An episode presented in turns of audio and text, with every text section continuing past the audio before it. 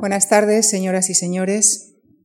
Con verdadero placer, con verdadero gusto, doy esta tarde nuestra bienvenida al profesor Agustín García Calvo.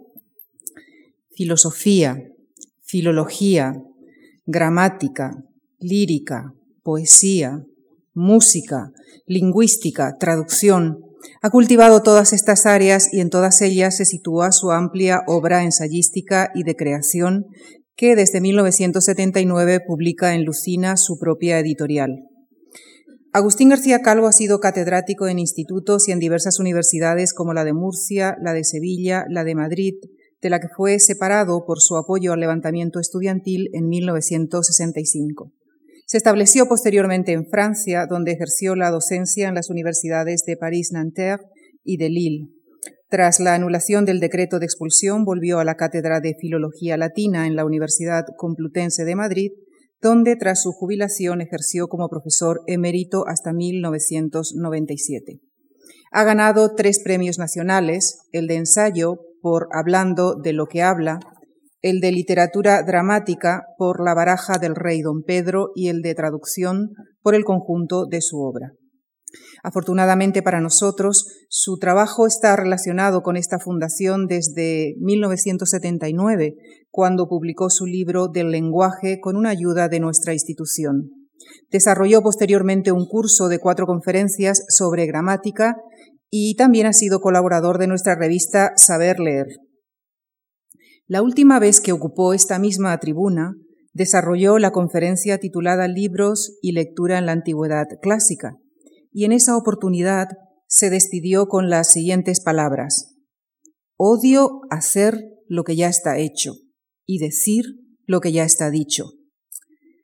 Con, esto nos obligaba a ser muy originales en nuestra siguiente invitación y esta es la razón por la que no acude hoy ni como filósofo, ni como filólogo, ni como poeta, o quizás sí, o quizás hoy eh, como nunca afloren todas sus facetas, todas ellas juntas, porque esta tarde hemos invitado a Agustín García Calvo a que nos hable de Agustín García Calvo, en los términos que él quiera. Muchísimas gracias.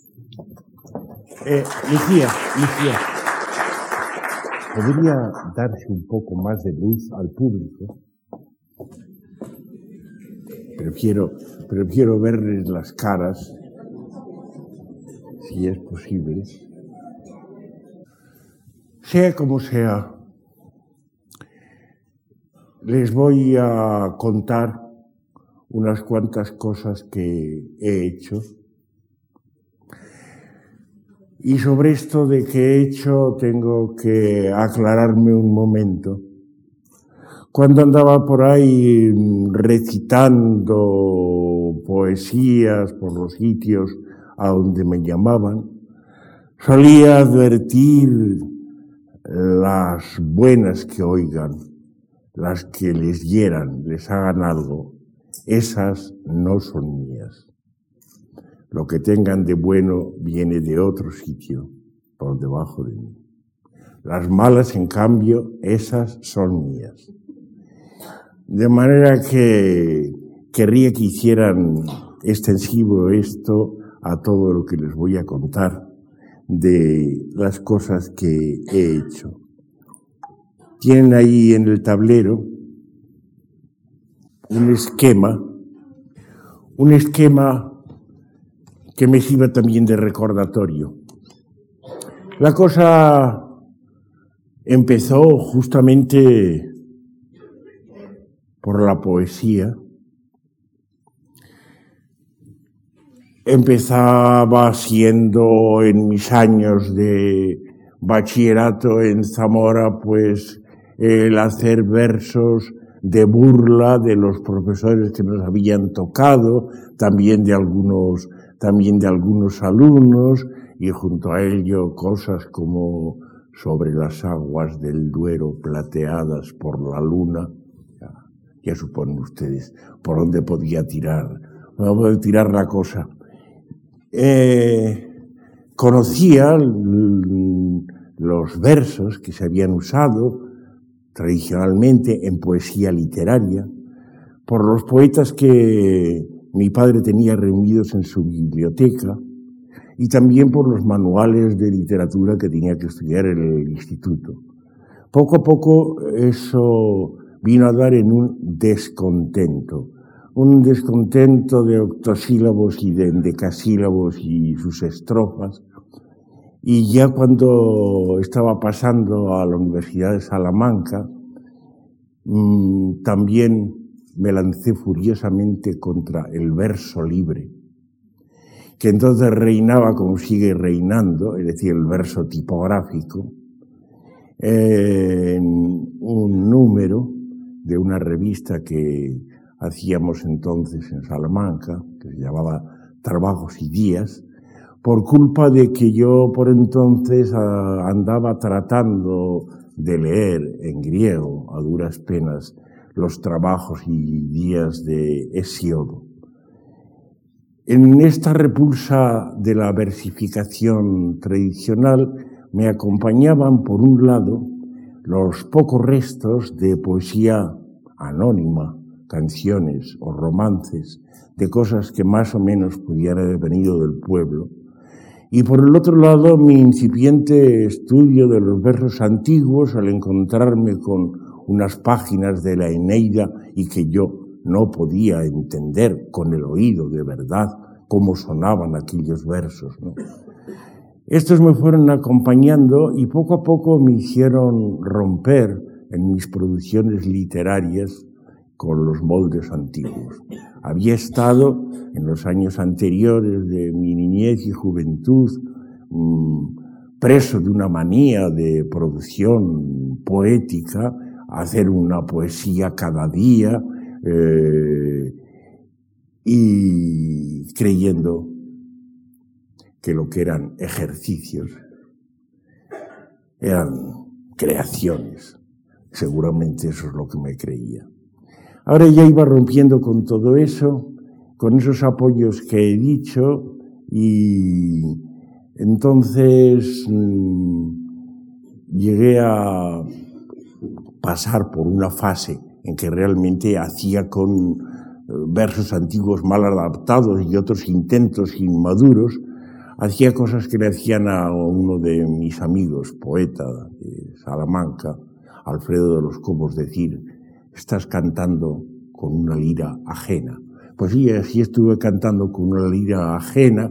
En esos años de Salamanca eh, publiqué eh, como apéndice de la revista Trabajos y Días, unos versos hablados, una serie de églogas que trataban de estar medio en exámetros. Noten ustedes que a partir de esta publicación de un libro de poesía no me volvería a suceder nada semejante hasta pasados 60 años. 60 años más me había ido retirando de lo que se producía como poesía y desanimándome de ello.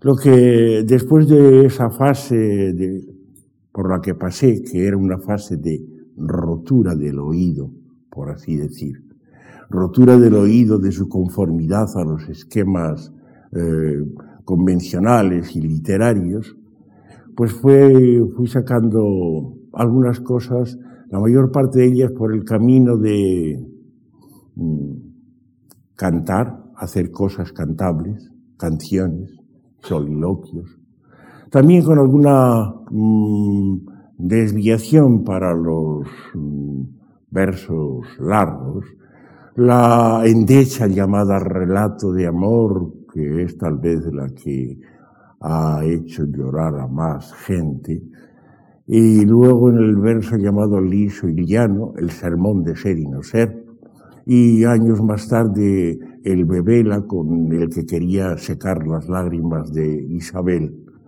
Pero la mayor parte iba por el camino de las canciones y los soliloquios. A algunos de los amigos empezaron a cantarlas entre ellos, sobre todo, tengo que recordar a Chicho Sánchez Ferlosio, a partir del año 65, a Mancio Prada, Antonio Selva, Luis Ramos, otros que han cantado cosas de esas.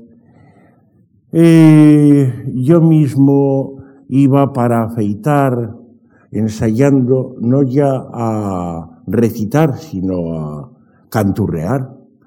En melopeya y canturreo, producciones mías y, y ajenas, y iba tratando de romper así con lo que veía dominante por todas partes, que para, era por un lado la literatura fina, literaria, y por otro lado lo que se le vendía llamando popular a las grandes masas de consumidores en las canciones.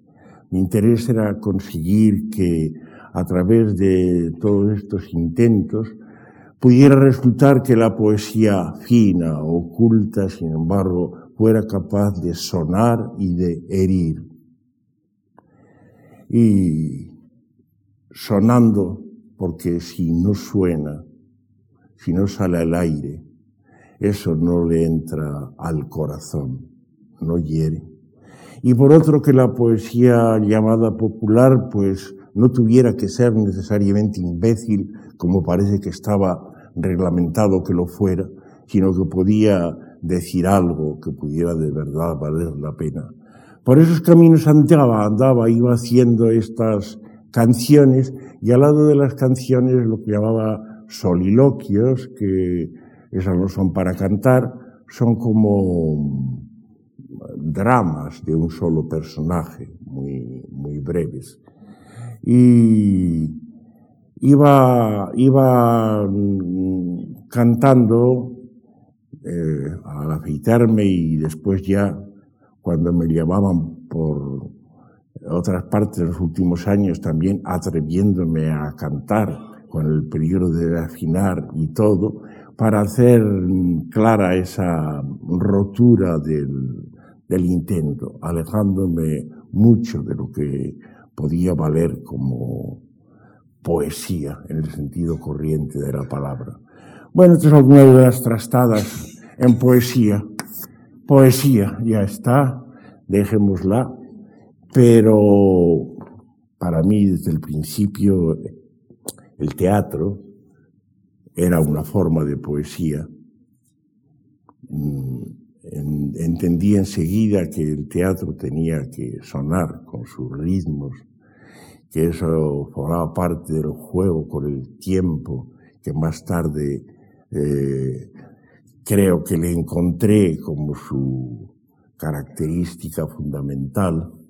Ya a los, a los 13 años compuse una cosa que llamaban los bárbaros hacer, los bárbaros se acercan, por la invasión de Jerjes sobre Grecia que conocí a través de los libros de lecturas históricas que mi padre me hubiera proporcionado, una cosa que 20 años después eh, mis hijos, que eran más o menos de esa edad, se a representar entre, entre vecinos.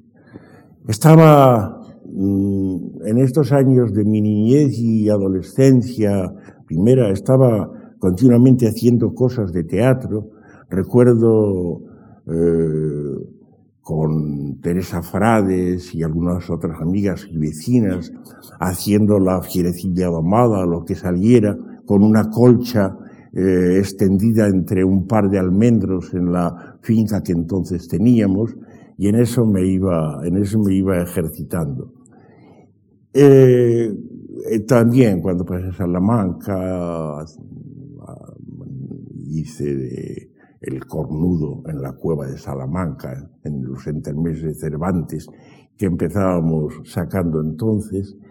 Y luego mm, no cesé, no cesé en todos los años siguientes de intentar algo en, algún, en un sentido o en otro, también en, en París mismo, con otros intentos. Había, estaba descubriendo ya esa técnica de hablar a la que llamo meropeya, que está entre el habla, o la simple declamación, y el canto, y de la que he venido haciendo uso constantemente desde entonces. Ensayos de ellas ya hice con alumnos y amigos en Sevilla y después en Nanterre. Y cuando volví, después del amable destierro parisino, a Madrid, eh, me encontré metido también en otras empresas como el Teatro de la Abadía, al que me invitó Gómez y en el cual estuve durante varios años mmm, adiestrando, en el sentido que yo lo entendía a sendas uh, generaciones de, sucesivas de actores, futuros actores, muchos de ellos, entre ellos Esther Belver, que todavía me acompaña, y otros cuantos que han quedado por ahí más o menos, más o menos dispersos. Eh, después de, de lo de la abadía tampoco he cesado en los intentos, pero tengo que decirles que en la desesperación de encontrar um, teatros. Para representarlo, se ve que las cosas que hacía no se prestaban mucho, pues acudía a dejar dormir la palabra en la escritura, incluso la palabra dramática, y así van saliendo primero obras cortas como La danza titánica, que data de cuando estaba todavía en Sevilla, y después otras larguísimas que se salían de la duración, que es norma, es un misterio que otro rato habrá que explicar, para la duración de una obra de teatro, hora y media, 90 minutos, lo que se ha trasladado también al, al cine. Y empezaba haciendo como la Persis, que duraba siete horas y media, como duraría la Celestina si se representara. Después el Fenizo, la manceba de su padre. Después, que ya duraba más que unas cinco horas así. Después la Ismena, que solo dura tres horas y media o cosas o cosa así. Y después ya otras cuantas que se ajustaban a la duración normal y que han ido saliendo por ahí, el rey de una hora, el diosas cosas, y otros cuantos que si no pueden ustedes ver, pueden por lo menos leer. Eh, ni siquiera he conseguido que llegara a los teatros el Bobo Mundo, la, una comedia musical,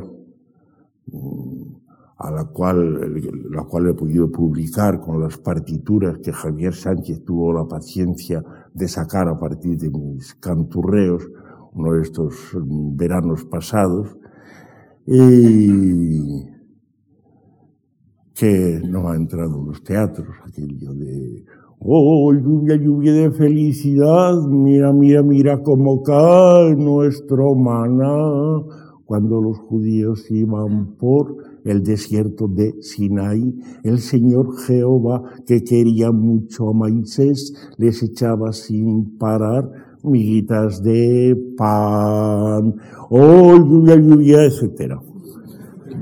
Eh, eso, eso, sin embargo, no ha podido salir a, los teatros a cantarse que sea de ello lo que sea, tachemos al teatro ya, en vista de esta desesperación. Aunque estas son las cosas principales que me han ido saliendo, siempre con su ritmo y metro, verso. También de vez en cuando me han salido cosas en prosa.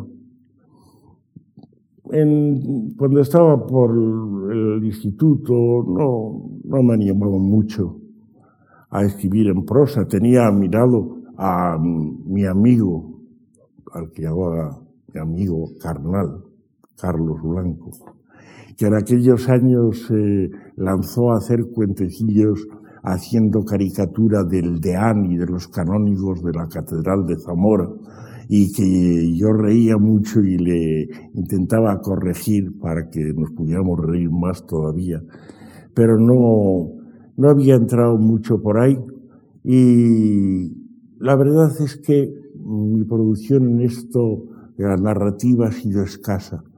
Tengo que confesar que tres o cuatro veces he intentado hacer una novela a lo largo de mi vida y que las tres o cuatro he fracasado o desistido. Y esto no sé si será porque esa novela es el único género que de verdad se vende en el, el, estado en que vivimos, bajo el régimen en el que estamos, o también por una repulsa a la figura del narrador, a uno que anda por ahí y sabe de, sabe de los demás por fuera y por dentro todo lo que tiene que saber. Esto siempre me ha costado mucho trabajo entrar por ello y las resultas. De manera que cuando después me dedicaba a hacer cuentos, muchos, bastantes, que les he dejado por ahí publicados, esos cuentos eran generalmente son diálogos de los personajes, eh, cuentos en los que a los personajes se les deja hablar y decir todo lo que haya, todo lo que haya que decir. Aparte de esa prosa de los cuentos, la narrativa, está también el uso de la prosa para eh, cartas. Hubo muchos años en que la comunicación con los amigos, el tratar de asuntos, ponernos de acuerdo en algo, se hacía en, en esa manera, por, por cartas. Incluso llegábamos a hacer cartas en ciclostil para que llegaran a muchos amigos juntos. Ciclostil, entonces no había ni siquiera mm, fotocopiadora en, los años en que se lo recuerdo. Creo que luego los hablaré otra vez de esas cartas ciclostiladas y a dónde fueron. Y luego, más tarde, pues, mm, sobre todo cuando volví, a fines del 76, a España, desde París, empecé a escribir artículos, escribí sobre todo durante muchos años artículos en el país cuando era más joven, el país, quiero decir.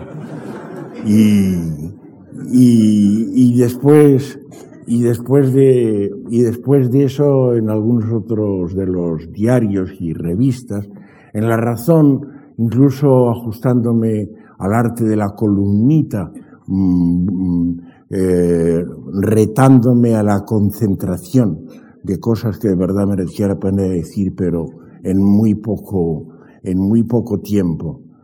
Y por ahí han ido soltándose unas y otras prosas a las que ya dejamos de lado de momento. Bueno, ahora vamos a tirar por otro camino, mm, como lo ven aquí en el esquema de la dedicación a los juegos con la lengua, tenía que surgir una forma de reflexión acerca de, acerca de ellos, que vino a dar en el estudio de la rítmica, del lenguaje, la métrica también, en contraposición con la prosodia, acentos, sílabas, palabras de, de la lengua. A esto le estaba ya por mis 20 años mm, dando vueltas y descubriendo muchos engaños en lo poco que me habían enseñado acerca de ello.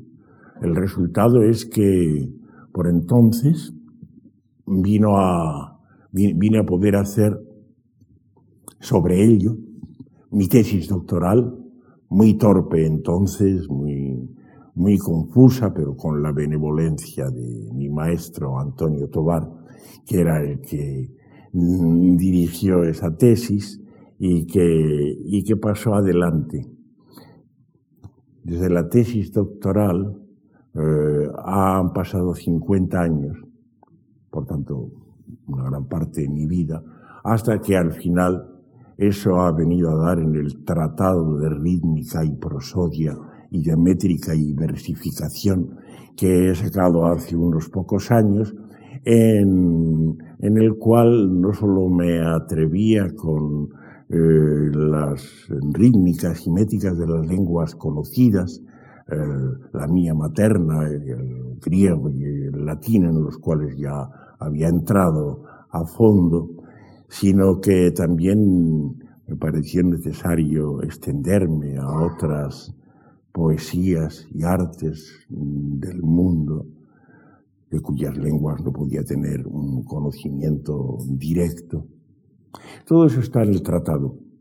Pero um, para llegar a él, naturalmente, el aprendizaje tuvo que ser largo y múltiple, era eh, mi propia práctica con los metros y los versos nuevos, era el encontrar mm, maneras de inventar nuevas cosas que sin embargo estuvieran eh, regidas por las reglas de la lengua, pero al mismo tiempo contraponiéndose a ellas cuando el arte lo requiriera. Todos estos ejercicios son los que han venido a dar en eso, junto con algunos estudios que me han ayudado, naturalmente también estudios que me hacían asomarme a la teoría musical, en la cual encontraba también muchos de los mismos errores que había encontrado en el estudio de la métrica y la rítmica. Mis descubrimientos iban en ese sentido, descubrir esos errores que se me hicieron desde pronto presentes y cada vez más claros, la confusión entre los hechos de la lengua, sílabas gramaticales, palabras sintagmáticas, frases, acento de palabra, y los hechos del arte que usando de las ondas del ritmo que de alguna manera precede a la lengua, sin embargo desarrolla formas que se sobreponen y se combinan con las otras. Confundir mm, lo uno con lo otro, prosodias con rítmica, era lo que más me hería y contra lo que más iba. No sé yo si después de todos estos años habrá servido de algo y si ustedes distinguirán bien lo que son los mm, elementos gramaticales de lo que son los elementos rítmicos y del arte y cómo juegan unos con otros. Pero ahí está, mm, de todas maneras.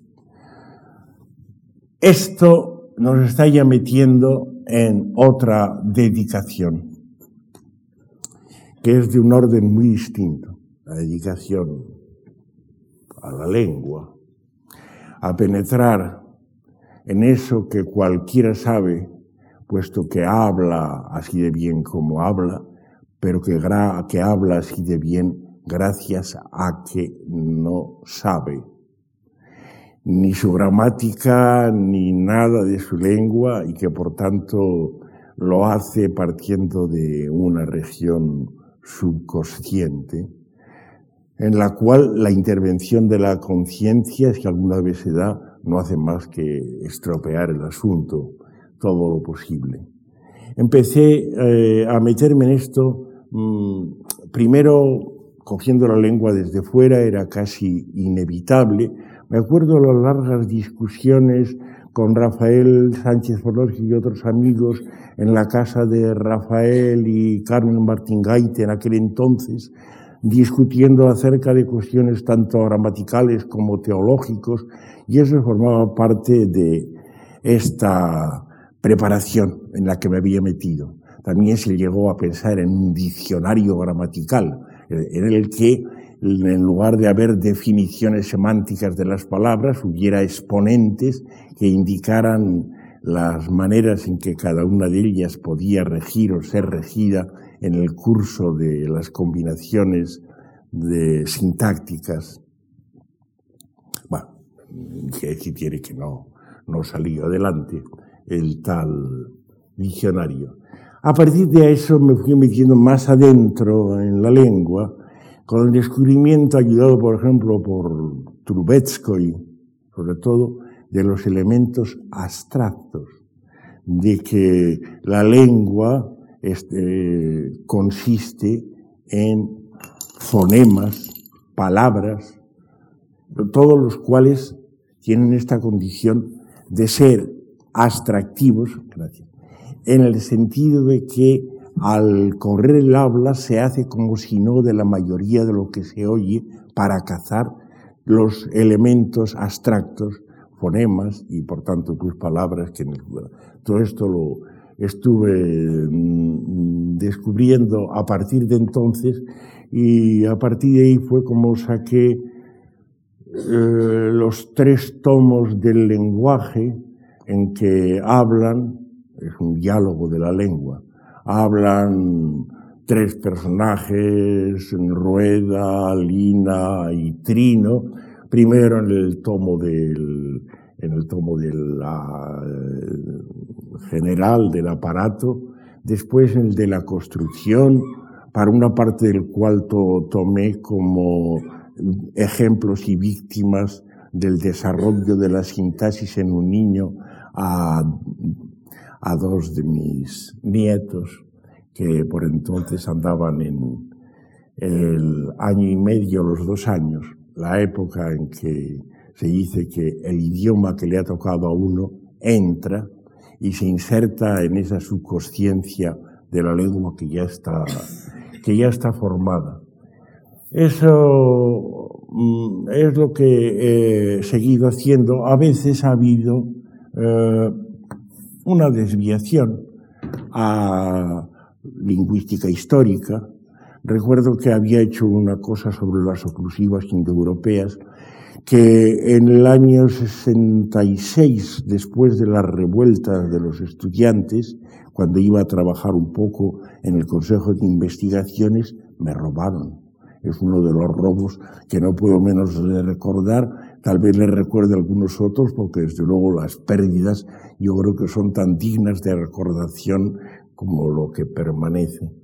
Y después el es el es, es decir, estudio de gramática prehistórica, donde trataba de aplicar más allá de sus límites habituales esta técnica de la lingüística comparativa o histórica. Pero seguía, seguía ocupándome de la propiamente gramática, seguía indignándome cada vez más de la impericia, de la ignorancia culta de los académicos y de los que en general tratan de la lengua, doliéndome de que esto de la lengua estuviera sometido a presiones ajenas, exteriores, de orden de servir al régimen, usar la lengua como si fuera del Estado, creer que la lengua de uno es suya, eh, meter la nariz eh, nacionalistas y feministas en ella, demostrando que no entienden nada de lo que de verdad en la lengua hay, pero tanto peor porque creen entenderlo y todo eso. Llegaba hasta meterme en un intento de, aplicar a la pedagogía los descubrimientos. Eh, saqué hace muy pocos, hace dos años, unos elementos gramaticales, mm, gracias a la incitación de Rafael Salama, que también me ayudó a ponerlos a prueba en varios institutos del entorno de Madrid, donde parece que los chicos y las chicas respondían bien, pero luego se han publicado y no parece que haya muchos profesores de instituto Mm, que era a los que estaba destinado esto, sobre todo, para tratar con aquellos mm, niños mayorcitos o que se hacen como niños, que es la condición de un verdadero estudioso de la gramática de la lengua. Me temo que no se han usado mucho y que cualquiera sabe si se van a usar en los institutos.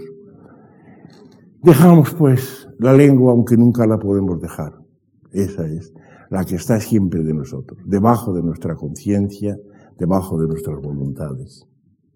Pero al lado de esta investigación, en lo hondo de la lengua, está un arte, que es el que llamo ahí filología, y que querría que se entendiera, como yo lo he entendido siempre, la manera más clara como el arte de leer, es decir, el arte de devolver la escritura, que no es la lengua, lo saben ustedes bien, la escritura es la cultura, con ella empieza la historia. La cultura tiene dueño, eh, se vende, se compra, mientras que la lengua no es de nadie, no es de nadie, es la única máquina gratuita que se le da a cualquiera en este mundo. hacer volver pues de el escrito a la lengua propiamente dicha, a la lengua hablada, sería la función de una filología. A consecuencia de ello, como se trata de escritos, el arte consiste sobre todo en lo que se llama crítica textual, que consiste en limpiar, limpiar los textos de todos los errores que se hayan producido o por descuido, que son los menos peligrosos, o por pedantería eh, a lo largo de la recopia y de la transmisión de los textos. Eso es el corazón de la filología y a él me, a él me he estado dedicando desde, desde muy pronto. Eh, sobre todo con textos de antiguos, de griegos y, y de latinos,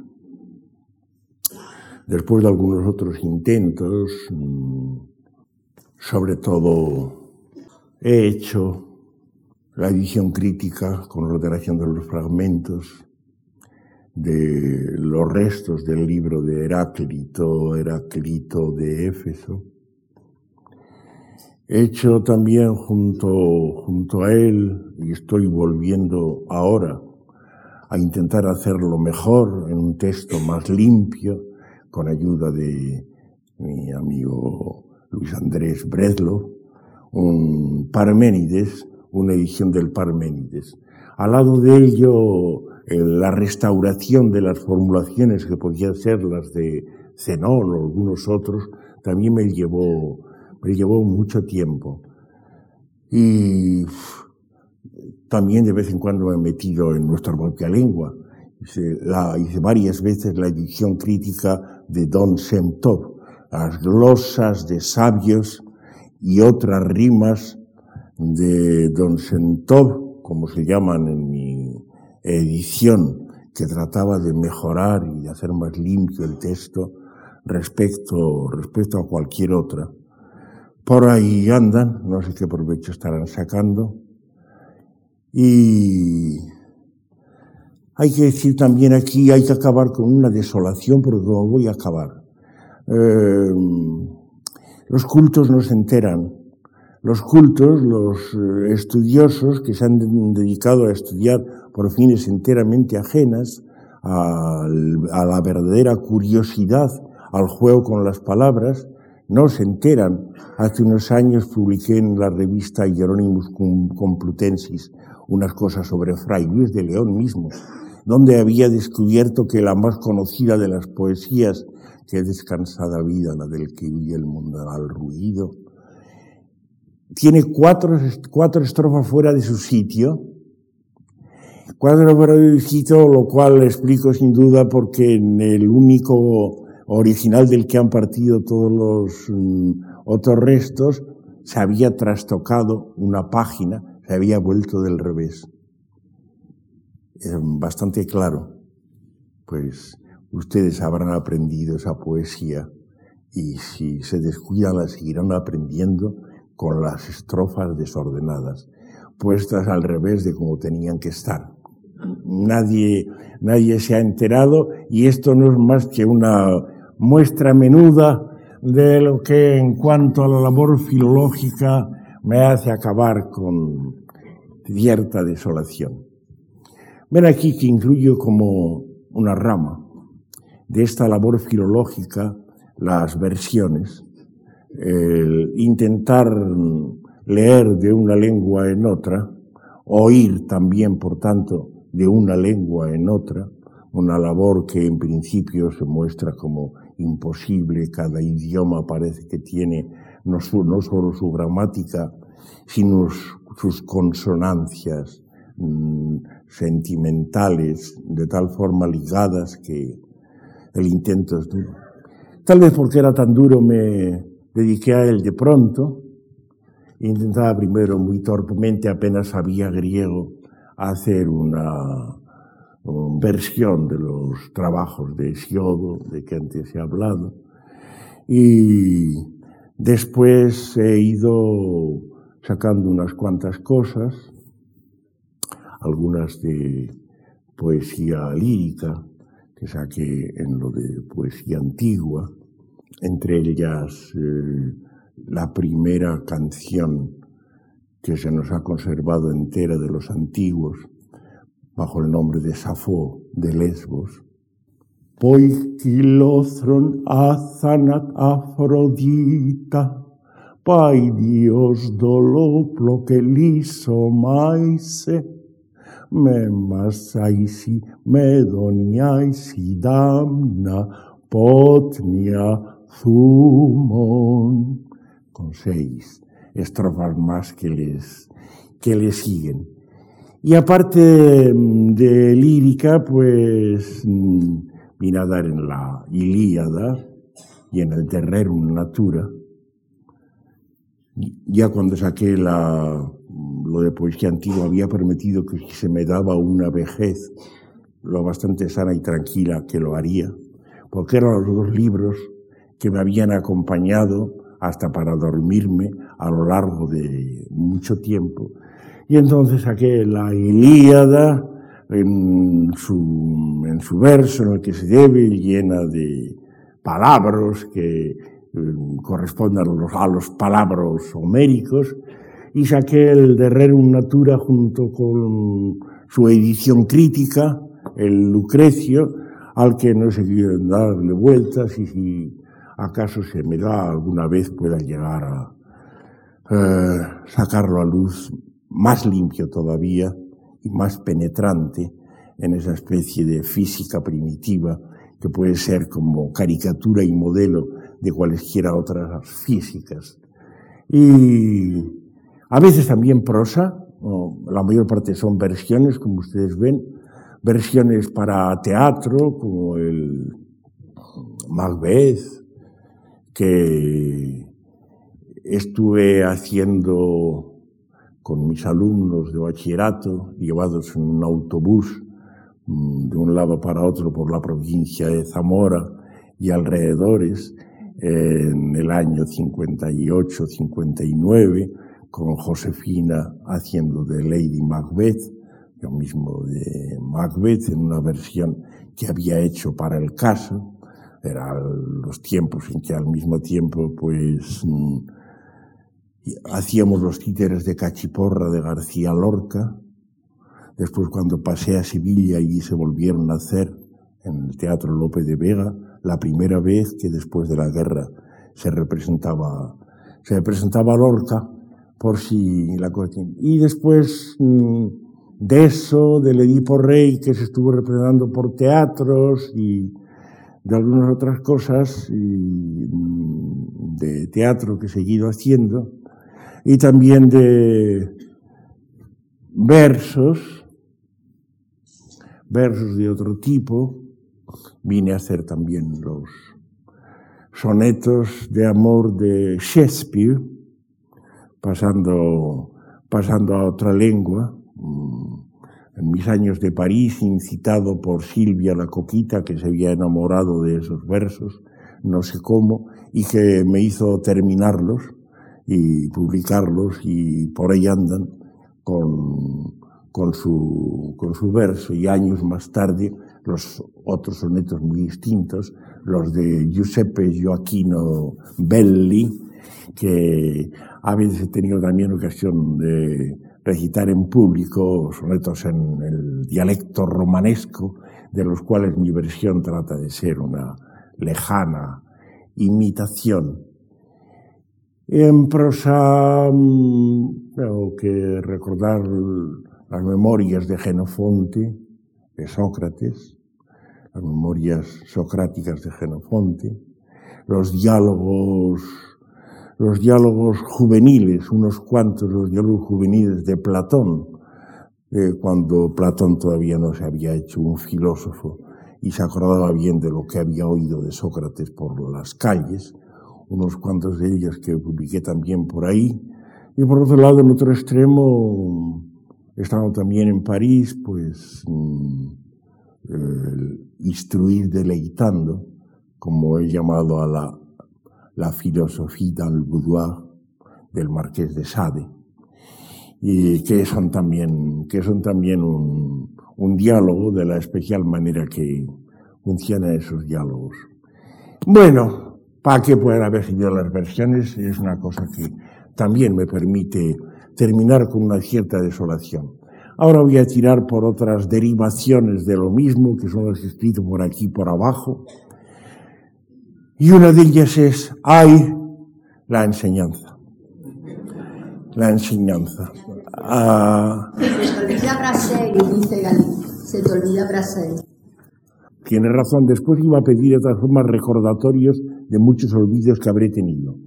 Pero ya que Galín lo ha sacado, aparte de Shakespeare y el Belly, está Georges Bassans, al cual durante muchos años le he profesado una amistad que es más que admiración y que he publicado 19 y he publicado otras cuantas más, versiones para cantar, es decir, siguiendo, siguiendo fielmente su música y todo, de las cuales algunos de los amigos, Antonio Selfa y el propio Príncipe Galín, mm, de vez en cuando han tenido a bien sacarlas al aire y cantarlas.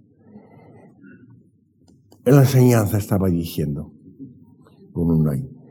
Efectivamente, me tocó desde muy pronto, desde muy pronto apenas terminada la carrera, meterme, meterme en eso aparte de quedarme como ayudante en Salamanca, hice una oposición, cuando ni sabía lo que era una oposición, no tenía la menor idea, para instituto, y la hice porque había nacido ya mi primer hijo, estaba naciendo la segunda, y por tanto corría prisa de alguna manera a atender, a, atender al asunto, saqué la oposición que me hizo volver al Instituto de Zamora, a la cátedra de Zamora.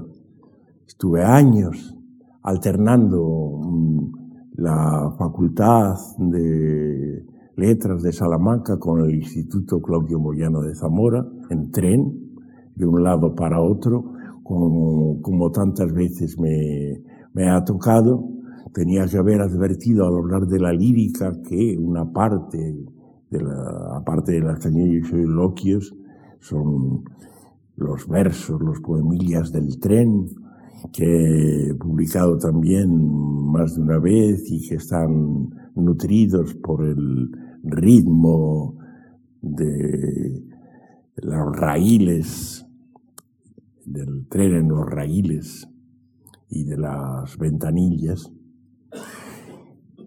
Pues pasando en tren de Zamora a Salamanca, que entonces se tardaba mucho, con el tren que había, hoy no lo hay, ni rápido ni lento, tardando mucho de forma que me daba tiempo para preparar, para preparar las respectivas clases de un sitio y del otro, y además de asomarme a llegar a Valdenciel, a saludar a mi tía Nati. Mi tía Nati y mi tío Guillermo eran casilleros, por allí cerca había casillas, y mi tía Nati, como el marido andaba con la vagoneta trabajando, salía con el banderín verde a darle el paso al tren. Salía y la saludaba. Queda ahí el recuerdo también de mi tía Nati.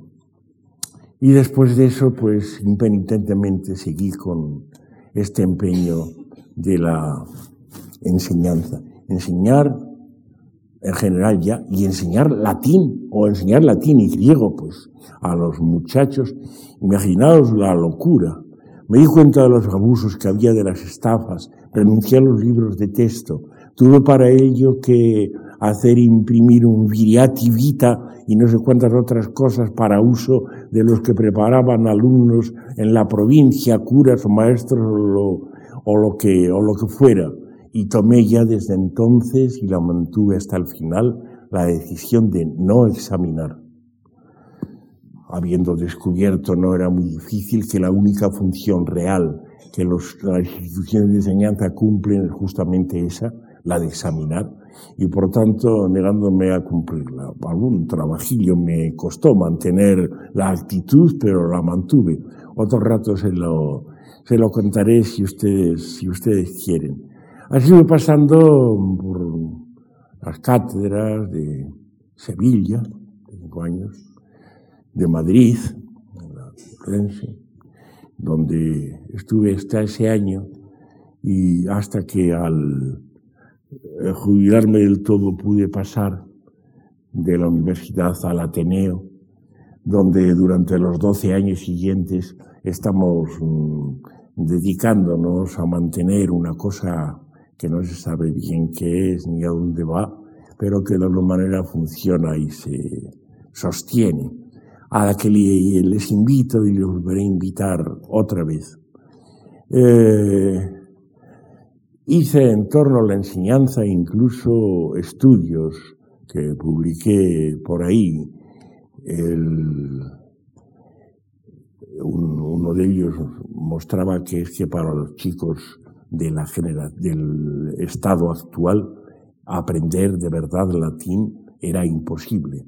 Estaba negado por mecanismos bien determinados por el propio régimen y, cosas por el estilo. Mm, y bueno, como antes he confesado, también he intentado, como con los elementos gramaticales, volver, volver a la enseñanza.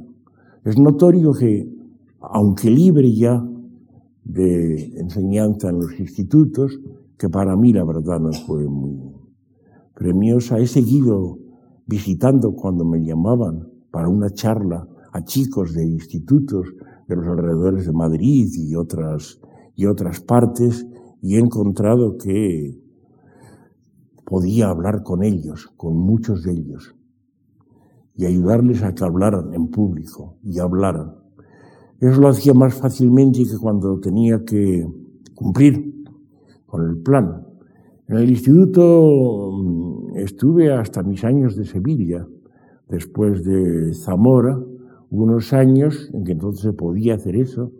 Tenía la cátedra de latín en la fábrica de tabacos, en la universidad, y la cátedra de latín de un instituto de chicas, el Murillo, que estaba en el pabellón de la Argentina, magnífico, que quedó desde la exposición del 29.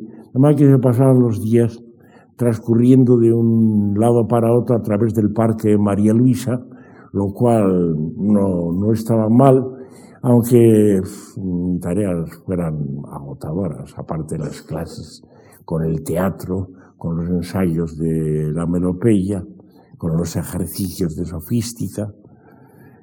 Pero bueno, después no he dejado, no he dejado de mantener un contacto con los chicos no tan formados, no tan del todo formados todavía, en los cuales en principio se podía poner un poco más de esperanza.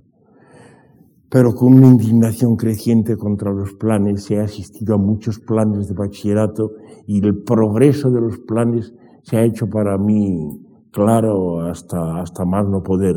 Cada uno es peor que el siguiente por necesidad y no por nada, sino porque el progreso es un progreso en el servicio al capital, en la universidad en primer lugar y en los demás sitios. Si ustedes cogen el plan nuevo con respecto al viejo, verán cómo ha progresado en cuanto al servicio para el capital, es decir,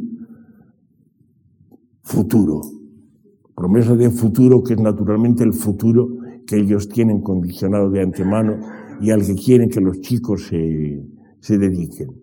Es en realidad una actividad detestable, la de la enseñanza tal como se sigue por ahí. En realidad está sirviendo a la función esencial del régimen que es la administración de muerte, vendiendo futuro, haciéndole perder cualquier posibilidad de placer y de juego con las cosas como podían haber tenido. Bueno, aquí tendría que hacer una desolación todavía mucho más grande, pero como la he dejado de lado hace más tiempo, no me detengo más en ella. Me importa más que atiendan un poco a cómo de la lengua, por supuesto, como todo, pero también del sufrimiento, de las miserias propias ajenas, se viene a desarrollar esto que he llamado política, que es algo de lo que suelo decir que no es la política que hacen los políticos, que hacen la política que hacen los políticos, sino otra, una, una política de abajo de lo que nos queda de pueblo, que no son simplemente personas, es decir, siervos del, siervos del orden, que no existe, pero que está ahí siempre, mm, vivo. Ya en, ya en mis años de, de Salamanca, pues estaba enredado con estas cosas, aunque entonces no había entendido mucho, saqué en la revistilla citada una cosa que hablaba del, del progreso y el regreso, vislumbre. Y ya cuando se anunciaba alguna cosa como manifestación ordenada desde arriba mmm, por lo de Gibraltar, ya me metía en algunos enredos con avisos, en compañía de José Luis García Rúa, que era también compañero mío de la facultad en aquellos años y que, por tanto, participó conmigo de, todo eso. Mm, a Antonio Tobar lo habían hecho rector, por desgracia, esos años. Eso nos enfrentó por primera vez a, a Rúa y a mí con él, ingratamente, porque a Tobar le debíamos todo esto que a propósito de la filología tenía que haber recordado, que nos había proporcionado en el Palacio de Anaya una colección de los libros de lingüística y de filología justamente con unos sillones frailunos en los que pudimos de verdad estudiar de la manera más placentera que nunca. Pero bueno, así van las cosas, así van las cosas. De todas formas eran, eran todavía años mm, de revueltas menores y poco, y poco interesantes. En, en Sevilla, los cinco años que estuve, especialmente al final, empezó a levantarse un poco más la cosa. Mm, a través de unas sesiones que tenía, a las cuales acudía gente de otras facultades, que no eran las de letras, se me llegó a armar un juicio inquisitorial, presumo muchas veces de tener el, de haber sido el último que ha un juicio inquisitorial con un catedrático juez y otro profesor secretario con interrogatorios secretos a los asistentes en aquellas cosas para encontrarme alguna culpa. Sobre todo iban a ver si era verdad que había negado la virginidad de la Virgen. Y, y bueno, al final me, me absolvieron, pero sin, sin, mucho arrepentimiento, haciéndome advertencias de que no siguiera. Allí había en Sevilla pues también algún inicio de revueltas, pero fue naturalmente cuando vine a parar por nueva oposición a Madrid en el 64, cuando sucedió algo de verdad imprevisto y grande. Había empezado el curso 64-65 cuando en febrero del 65, a finales de febrero, empezó a bullir en Madrid algo que, como después vimos, era una resonancia de lo que se estaba produciendo por todo el mundo avanzado. En Berkeley, California, en Tokio, en las universidades y los grupos de teatro, como después seguiría en, Alemania, terminaría con el mayo del 68, y la revuelta en Madrid estaba muy engañada, incluso para algunos de los participantes, tomándola como una cosa antifranquista. Efectivamente, la dictadura duraba todavía, duraba en su supraestructura, como decían los marxistas, pero ya habíamos entrado en el nuevo régimen desde el momento que abrieron las fronteras, dejaron de salir trabajadores y empezaron a entrar turistas. Desde ese momento ya estábamos en un nuevo régimen que es el que hoy padecemos, el que hoy padecen ustedes conmigo, que es el régimen del dinero.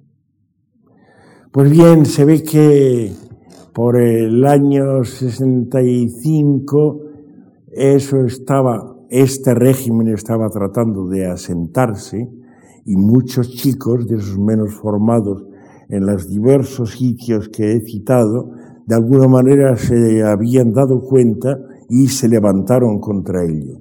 Fue el gran levantamiento de estudiantes por el mundo que tenía ante todas las gracias estas, las de ser completamente inesperado. Ni las autoridades lo habían esperado, ni siquiera tampoco los jefecillos de partidos clandestinos o no lo habían sospechado. Se produjo eso, se empezaron pues, las grandes asambleas de finales de febrero, en la facultad la primera, a la que me incorporé cuando llamaron desde arriba a los estudiantes pidiendo apoyo de los catedráticos y levanté la mano y dije, aquí hay uno de esa fauna. Y efectivamente desde entonces entré en el asunto y me dejé arrastrar con la mayor alegría de mi vida. A las asambleas siguientes, cada vez más numerosas, a la gran manifestación de, en Cibeles el 1 de marzo, cuando ya se empezaba a acabar la cosa. Tengo que decir que desde entonces estoy viviendo de eso. Es decir, que cualquiera de las cosas que hago, entre ellas el Ateneo y eso, vive de aquello. Fue el momento en que me di cuenta, por lo inesperado, lo improbable, de que por fuerte que el poder se impusiera, siempre cabía que se le cogiera por el sitio más inesperado y que se pudiera hacer algo. De eso sigo viviendo y es agradecimiento para los que entonces me acompañaron y de los cuales rara vez vuelvo a ver alguno, como a Jaime Pozas, en la tertulia, ese agradecimiento es lo que quería hacer presente, presente antes que nada. Mm, bueno, eso a nivel personal me costó 10, 15 detenciones en los calabozos de la Puerta del Sol. Al fin, para no ir a la cárcel, me tuve que marchar. Fueron, fueron mis años de destierro en París y dando clase en Lille que fue un destierro realmente dulce y hasta el punto de que me costó volverme a fines del 76.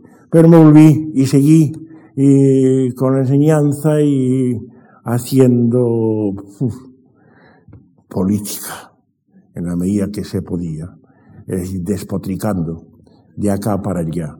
Panfletos, que, de los cuales algunos se han publicado, y también acabé por acceder a publicar mm, artículos en el país, como antes he dicho, cuando era más joven, y, y en algunas otras, en algunos otros sitios después, la, razón y demás, pero sobre todo de viva voz, siempre que se me daba ocasión, siempre que me llamaban a algún sitio, lo mismo, lo mismo que fueran gente del orden, eh, profesores, directores, o que fueran anarcos con los que tenía que meterme de una manera de otra, sindicalistas incluso, intentando, intentando hacer algo en ese sentido, hasta que esas actividades políticas han encontrado una vía pacífica, tranquila, por lo menos aparentemente,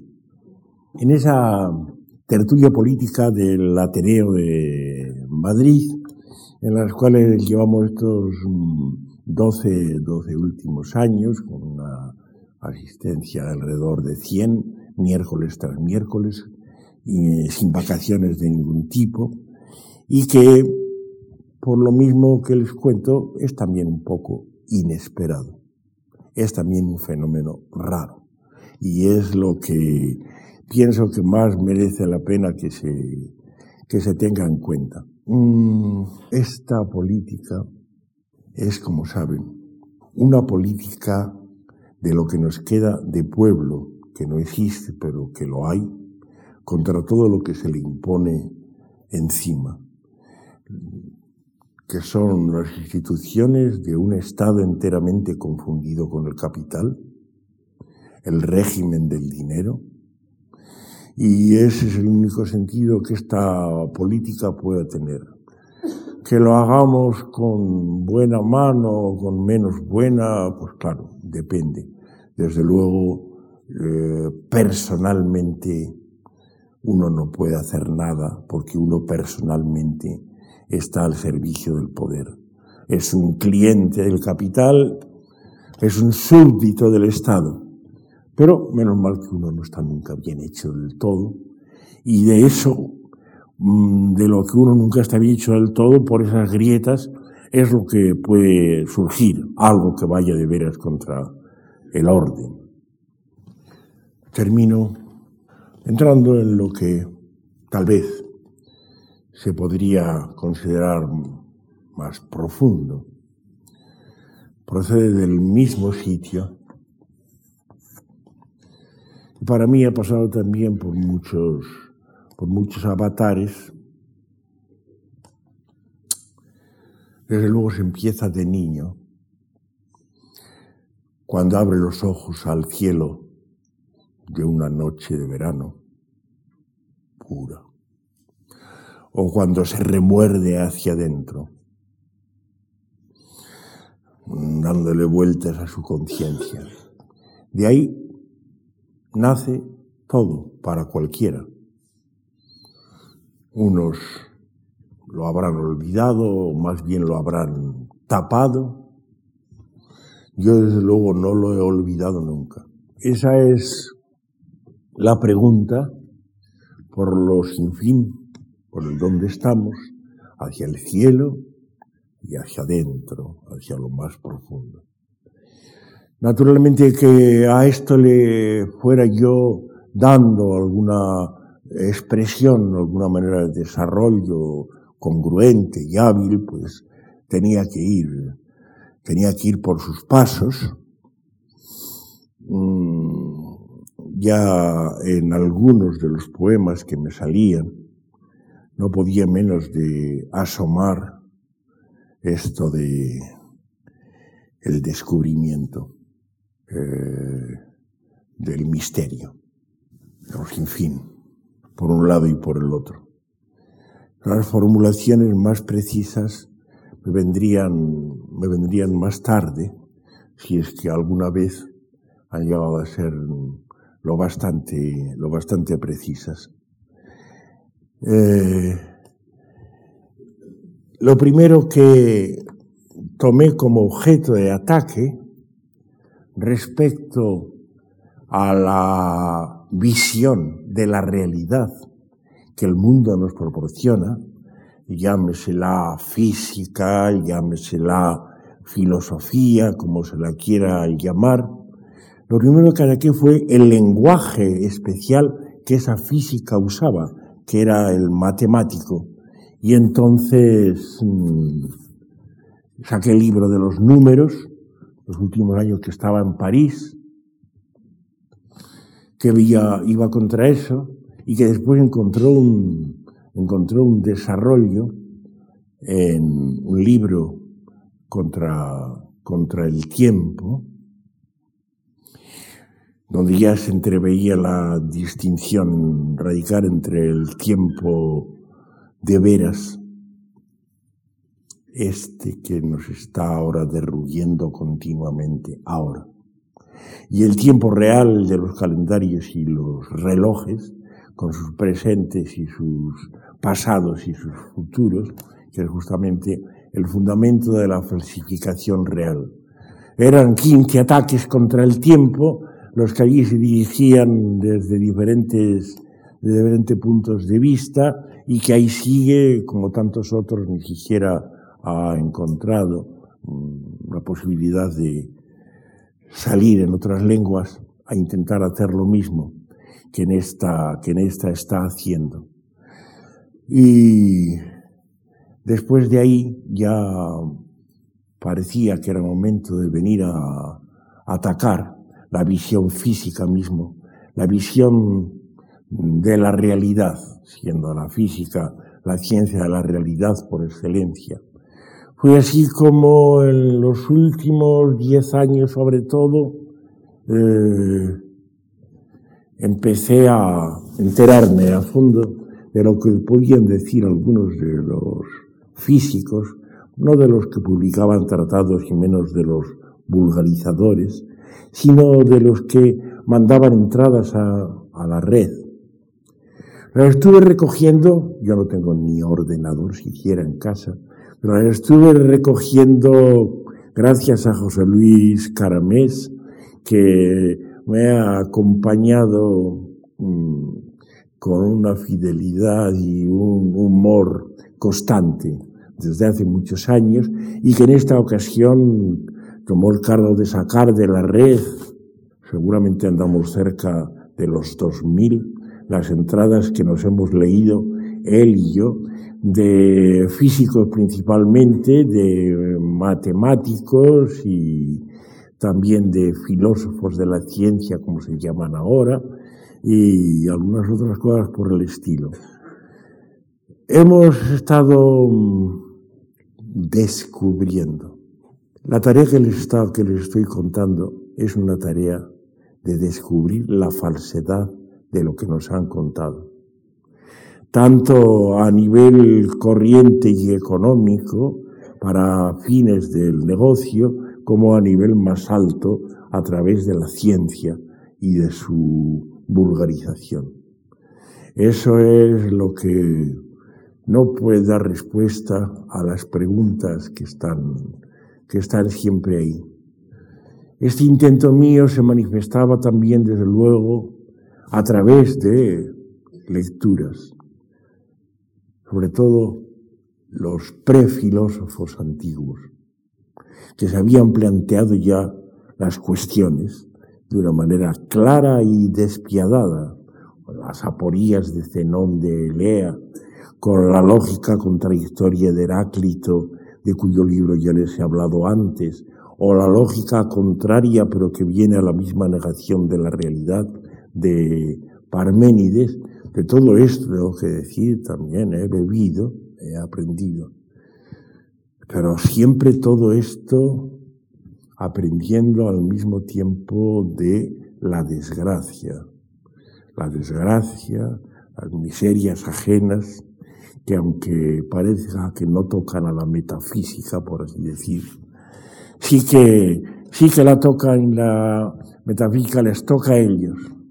Hemos venido pues descubriendo los mm, errores más notables de las visiones científicas que hoy pasan como una formulación de la verdad de la realidad.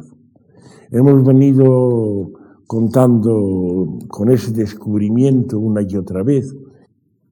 Lo que venimos mm, descubriendo simplemente nos aclara algunas verdades de perogrullo. Esto ha venido dando su fruto a lo largo de la tertulia del Ateneo, como por ejemplo que la realidad no es todo lo que hay. Ya ven ustedes. Como, por ejemplo que el hombre no es más que un tipo de cosas entre las cosas y las cosas son lo primero de lo que hay que partir. Bueno, y cosas por el estilo. Algunas de ellas hace unos pocos años las saqué en un libro que se llama ¿Qué es lo que pasa? ¿Qué es lo que pasa? Mm, ese sí, va a encontrar una traducción al inglés que por ahí anda, no sé si alguna más. Pero después de salir el libro todavía, a lo largo de estas sesiones del Ateneo, hemos, salido, hemos seguido ahondando más andando más en estos, en estos descubrimientos. Es importante no creer Es importante no creerse que eh, se sabe, que el hombre sabe, que uno sabe, porque por esa vía, desde luego, no se descubre nada que pueda servir.